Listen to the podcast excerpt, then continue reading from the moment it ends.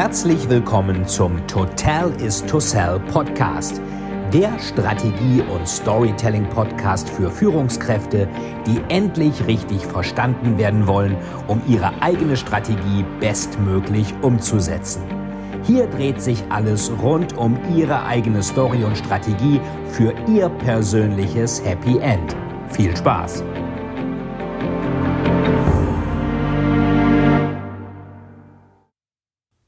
Herzlich willkommen zurück in einer neuen Folge des Total is to Sell Storytelling Podcast mit Veit Etzold. In dieser Folge werden Sie erfahren, warum es in der Natur kein Vakuum gibt und warum es nicht möglich ist, keine Story zu erzählen. Warum Sie also dringend Ihre eigene gute Story erzählen müssen, bevor jemand anders eine schlechte Story erzählt. Ich wünsche Ihnen viel Spaß. In dieser Folge haben Sie noch bis einschließlich den 9.6. die Möglichkeit, tolle Preise zu gewinnen. Was müssen Sie dafür tun? Abonnieren und bewerten Sie den Podcast und teilen Sie den Podcast in Ihrer Instagram Story, wenn Sie zweimal in den Lostopf kommen möchten. Also einmal im Lostopf, ähm, bewerten, abonnieren, zweimal zusätzlich noch Ihre Instagram Story mit Markierung. Zu gewinnen gibt es drei Überraschungspakete mit meinen Büchern, Thriller und Sachbücher schön gemischt, dreimal zehn Storytelling Scorecards, wo Sie die wichtigsten Regeln zum Storytelling immer am Mann oder an der Frau tragen können und ein 30-minütiges Strategie-Coaching mit mir persönlich. Ich wünsche Ihnen viel Spaß mit der heutigen Folge, Ihr Veit Etzold. Für eine gute Story brauchen Sie also drei Dinge. Sie brauchen eine Absenderstory. Warum sind Sie eigentlich die richtige Person für das, was Sie vorhaben? Das zweite ist der Elevator Pitch. Wie können Sie Ihr Wertversprechen in 30 Sekunden zusammenfassen, um auf diese Weise wirklich klar und unmissverständlich sich zu differenzieren und ganz klar zu zeigen, was ist eigentlich Ihr Wettbewerbsvorteil? Und das dritte ist, was ist eigentlich Ihre Überzeugungsstory? Was muss getan werden? Warum lohnt sich der Aufwand? Und welchen Schurken besiegen Sie eigentlich? Welches Problem lösen Sie am Ende? Schließlich müssen Sie Ihrem Gegenüber mit einer guten Story Folgendes klar machen. Das erste ist, das Gegenüber muss etwas ändern. Wie in einem Thriller gibt es zum Beispiel einen Schurken, der besiegt werden muss. Und nicht handeln oder nicht kaufen darf keine Alternative sein. Die Kosten des Nichthandelns, also das ist der große Schurke, müssen größer sein als die Kosten des Handelns. Also meinetwegen der Wandel, die Umstellung, die digitale Transformation oder das neue Produkt. So dass es eigentlich keine Alternative zu Ihrem Projekt oder Produkt gibt. Wir hatten ja schon vom sogenannten Preisschmerz oder Bezahlschmerz gesprochen. Wenn Sie Ihre Story nicht genügend differenzieren und sagen, welches Problem Sie besser für den Kunden oder für das Gegenüber lösen als alle anderen, dann fängt der Kunde an, mit seiner eigenen Differenzierung zu kommen und das ist oft der Preis. Denn da ist der Schmerz am größten. Wenn das Problembewusstsein des Kunden nicht da ist, was er ändern muss, sucht sich unser paranoides Gehirn sein eigenes Problem und das ist dann zum Beispiel der hohe Preis. Wir versuchen oft in der sogenannten Einwandbehandlung diesen Schmerz des Kaufens oder des Umstellens von Dingen, des sich Wandelns klein zu reden. Besser und wirksamer ist es, dass der große Schurke die Kosten des Nichthandelns klarer und deutlicher hervortreten und immer weniger wünschenswert sind, dass sie eintreten, als der kleine Schurke des Preises oder des Wandels oder der ungewohnten Umstellung oder der Transformation oder dem Aufgeben von liebgewonnenen Gewohnheiten. Also das Gegenüber muss etwas ändern, ganz wichtig. Das Zweite ist, das Gegenüber muss gemeinsam mit Ihnen etwas ändern. Das ist wieder die Frage, warum eigentlich Sie? Das ist wieder die Absenderstory. Dafür müssen Sie Ihre Absenderstory erzählen und in jedem Thriller, das kennen Sie, ist es ein bestimmter Charakter, der ausgewählt ist, um ein Happy End herbeizuführen. Luke Skywalker ist es, der sich mit Darth Vader anlegen muss und am Ende mit dem Imperator und Jabba the Hutt und wem auch immer. Und niemand sonst.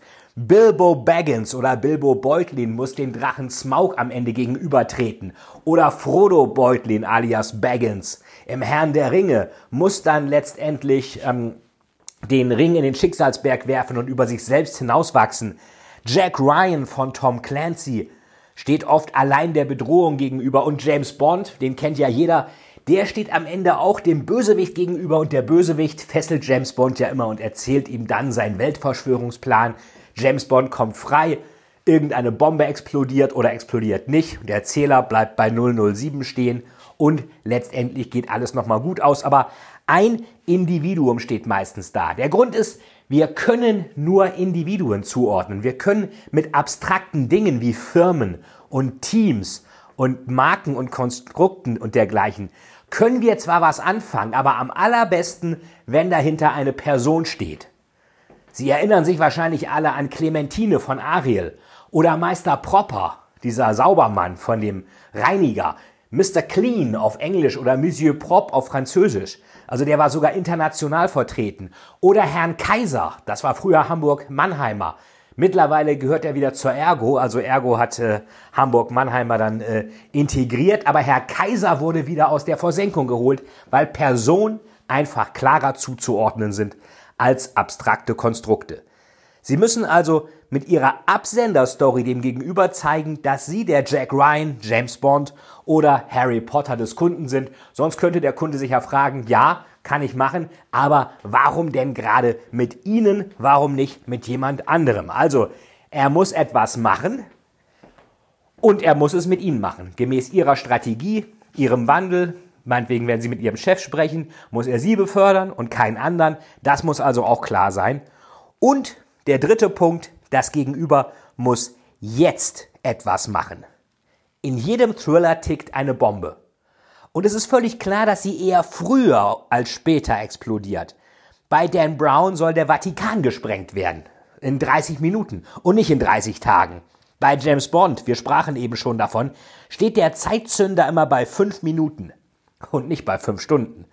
Das heißt, sie brauchen eine tickende Bombe. Man sagt immer, Action ist die Explosion, Thriller ist das Ticken der Bombe.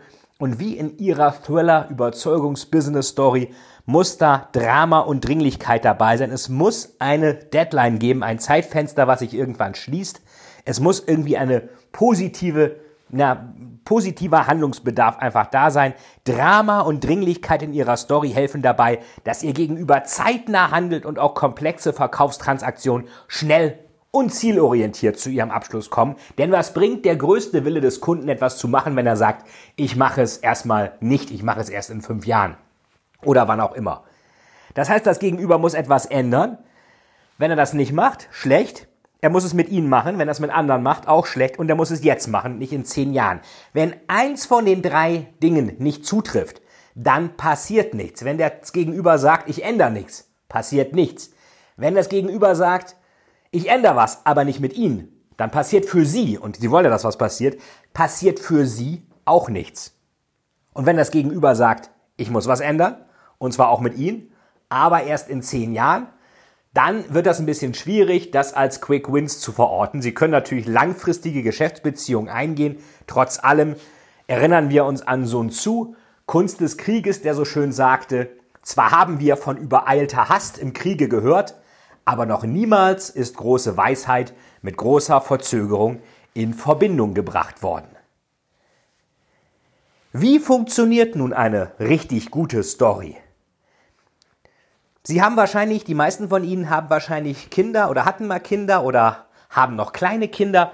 Was fragen kleine Kinder immer? Die fragen immer, warum? Mama oder Papa wollen uns jetzt diesen Podcast anhören. Warum? Ja, weil ich da lerne, wie ich eine bessere Story erzähle und besser verstanden werde. Warum?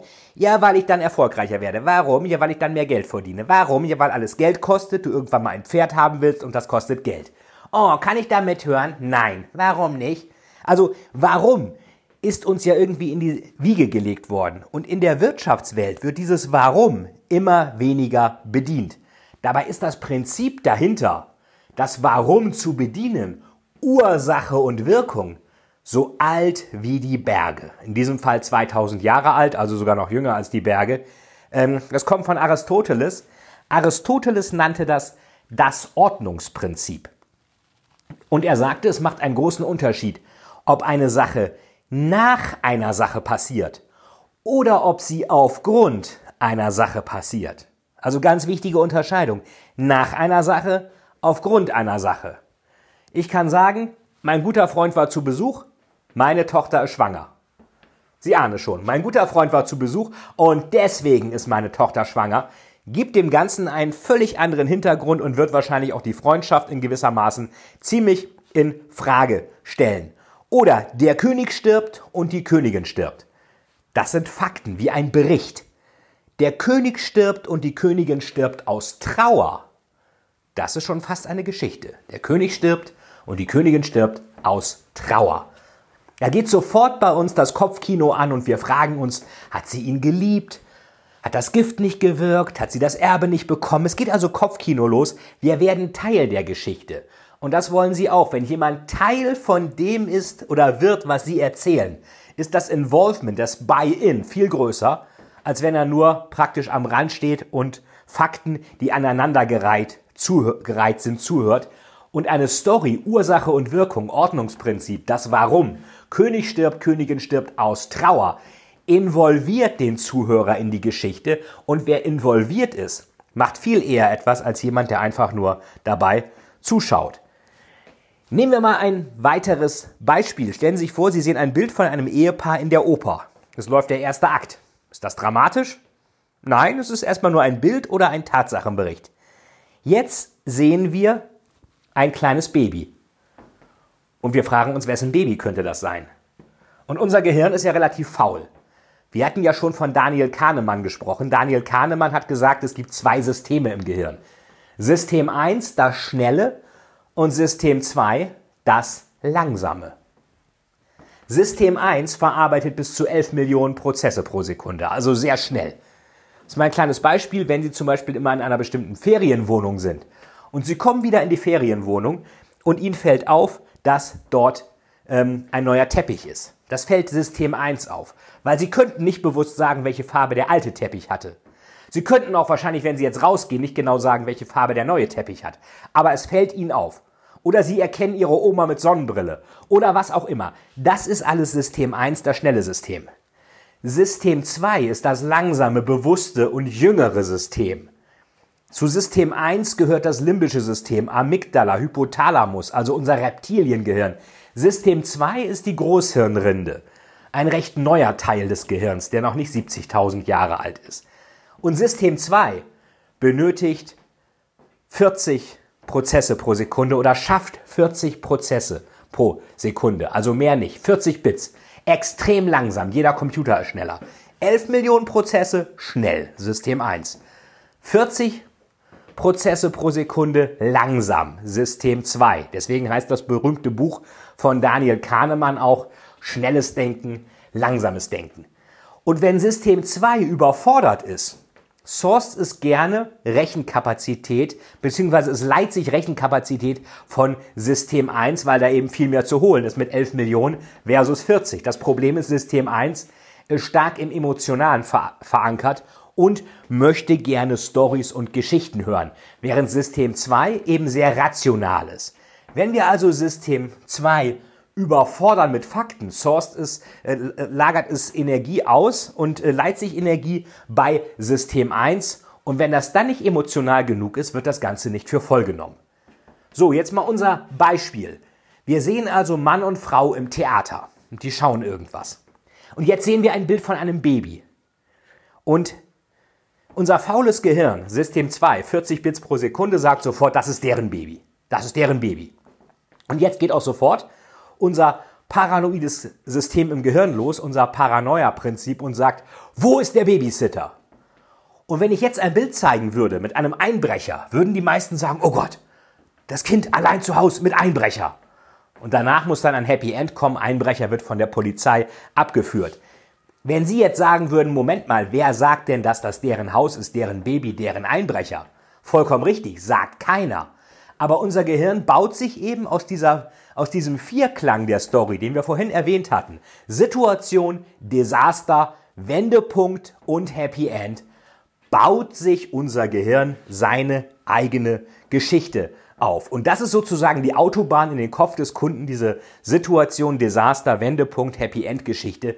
Wenn Sie die Struktur nutzen, dann kommen Sie auf der Autobahn in den Kopf des Kunden. Wenn Sie das nicht machen, müssen Sie sich durch irgendwelche Feldwege durchkämpfen. Unternehmen präsentieren oft viel zu kompliziert. Wenn das jetzt eine Unternehmenspräsentation wäre mit den Mann und Frau im Theater und dem Baby und dem Einbrecher, da wäre ein Action-Title und Bullet Points und Diagramme und Einbruchstatistiken und Google Maps und die nächste Polizeiwache und Takeaway-Box und Kavert und Fußnote. Aber das brauchen wir oft gar nicht, wenn wir nur die richtige Storystruktur haben. Das heißt, unser Gehirn baut sich selbst Geschichten. Das hat ja Kahnemann auch gesagt. Wir schauen uns die Realität an und machen daraus eine Geschichte. Und wenn diese Geschichte glaubhaft klingt, dann wird sie auch geglaubt. Unser Gehirn baut selbst Geschichten und es braucht wenig Aufwand, um aus etwas Langweiligem eine Story zu machen oder aus einer Nicht-Story eine Story zu machen. Wie bei dem König. Der König stirbt und die Königin stirbt aus Trauer. Aus Trauer ist der Unterschied. Das ist einerseits eine gute Nachricht. Sie brauchen nicht viel Energie, um aus Fakten eine Story zu machen. Die schlechte Nachricht ist aber, oder sagen wir so, aus Fakten eine gute Story für sich zu machen. Die schlechte Nachricht ist, jemand anders, der ihr Projekt nicht mag, braucht auch nicht viel Energie, um aus ihren langweiligen Fakten eine schlechte Story zu machen. Denn wir hatten ja schon gelernt, irgendeine Story wird erzählt. Die Natur mag kein Vakuum. Irgendwas, eine Story ist immer da, entweder ihre eigene gute oder die schlechte, die jemand anders erzählt. Wenn Sie keine überzeugende Geschichte machen, machen Sie ein Outsourcing Ihres Marketings an Leute, die Ihr Projekt nicht mögen. Jetzt ist es so, dass wir Menschen gern sprechen. Der menschliche Rachen ähm, ist durch das Variantenreichtum der Stimme anders gestaltet als bei anderen Lebewesen. Das heißt, Luft und Speiseröhre teilen sich den gleichen Zugang. Und täglich ersticken Dutzende von Menschen weltweit deswegen. Also sehr riskante Apparatur. Und Gott, die Natur oder wer auch immer hätte solch eine riskante Apparatur niemals zugelassen, wenn die Neigung, Geschichten zu erzählen oder auch zu sprechen, nicht zu den elementaren Bedürfnissen und aber auch Erfolgsfaktoren des Menschen gehören würde. Die Natur hätte das nicht gemacht, wenn nicht irgendein höherer Sinn dahinter gewesen wäre. Die Natur mag kein Vakuum, die Natur möchte Geschichten. Und da, wo nichts gesagt wird, da wird sich etwas ausgedacht. Das kennen alle, die von den Boulevardmedien schon mal durch die Mangel gedreht worden sind. Es ist meistens so, ähm, Chef von einer großen Bank mit drei Prostituierten im Adlon im Bett gefunden. Ähm, kommt dann irgendwie großer reißerischer Artikel in den Boulevardmedien. Was ist das Dementi der Bank? Corporate Communications sagt, nein, wir bei sowieso Bank mit unseren strengen Compliance-Richtlinien distanzieren uns von diesen Vorwürfen. Das heißt, die Boulevardmedien argumentieren personenbezogen. Das bleibt hängen. Die haben eine Story, das bleibt hängen. Die haben eine Negativstory, das bleibt noch viel mehr hängen, weil Bad News ist Good News. Was macht das Dementi von Corporate Communications? Keine Person, sondern ein abstraktes Team. Keine richtige Story, sondern Fakten. Und noch eine Verneinung, mit der das Gehirn nichts anfangen kann. Wir würden niemals das und das machen. Was bleibt hängen? Das und das. Und nicht niemals. Also die Natur mag kein Vakuum und irgendeine Geschichte wird erzählt. Und wenn Sie gute Fakten haben, aber eine schlechte Story und jemand anders hat falsche Fakten, aber eine gute Story, dann können Sie dreimal raten, wem am Ende geglaubt wird, meistens dem mit der guten Story. Von daher sind Sie eigentlich verpflichtet, gute Fakten auch mit einer guten Story aufzuladen, weil sie sich sonst einfach radikal unter Wert verkaufen. Sie kennen das vielleicht bei Unternehmen, die eine Transformation machen, wo vielleicht auch irgendwelche Leute entlassen werden sollen. Das ist immer nicht so richtig angenehm. Ähm, Peter Strüven, Seniorpartner bei Boston Consulting, von dem ich viel über Storytelling gelernt habe, sagte mal, man kann nicht genug kommunizieren. Gerade bei Post-Merger Integration, was Peter Strüven damals geleitet hat, die äh, Abteilung dafür, bei der Integration von Firma A in Firma B und was mache ich nach der Integration, muss ich überzeugend kommunizieren. Ansonsten habe ich andere Stories, nämlich Klatsch und Tratsch, ala, die wollen die Forschungs- und Entwicklungsabteilung hier zumachen. Oh Gott, da müssen wir was gegen tun. Und sofort haben sie eine inoffizielle Story, die ihrer Change- und Transformationsstory komplett zuwiderläuft, wenn ihre Story nicht stark genug ist. Denn in dieser Story, die wollen die F&E-Abteilung hier zumachen und dich, lieber Thomas Mayer, entlassen. Da haben wir einen Helden, das ist Thomas Mayer. Dann haben wir einen Schurken, das sind die, die Bösen, das ist McKinsey und der Vorstand und wer auch immer oder irgendeine Beratung oder irgendeine Bank oder weiß der Teufel wer. Und du, Held Thomas Müller, musst da irgendwie rauskommen. Und solche Stories sind natürlich sticky und wirken viel mehr als die abstrakten Dementi des Vorstands. Und das vor allem deswegen, weil Klatsch und Tratsch, wie ja auch in Unternehmen erzählt wird, oft unbewusst nach der Struktur guter Stories aufgebaut ist, während es die offiziellen Dementi-E-Mails von Corporate Communications meistens nicht sind. Man kann also sagen, Verständnis ist die Ausnahme, Missverständnis ist die Regel. Das wusste auch schon der große General von Moltke, der die Auftragstaktik in der preußischen Armee erfunden hat. Der sagte so schön, was missverstanden werden kann, wird missverstanden.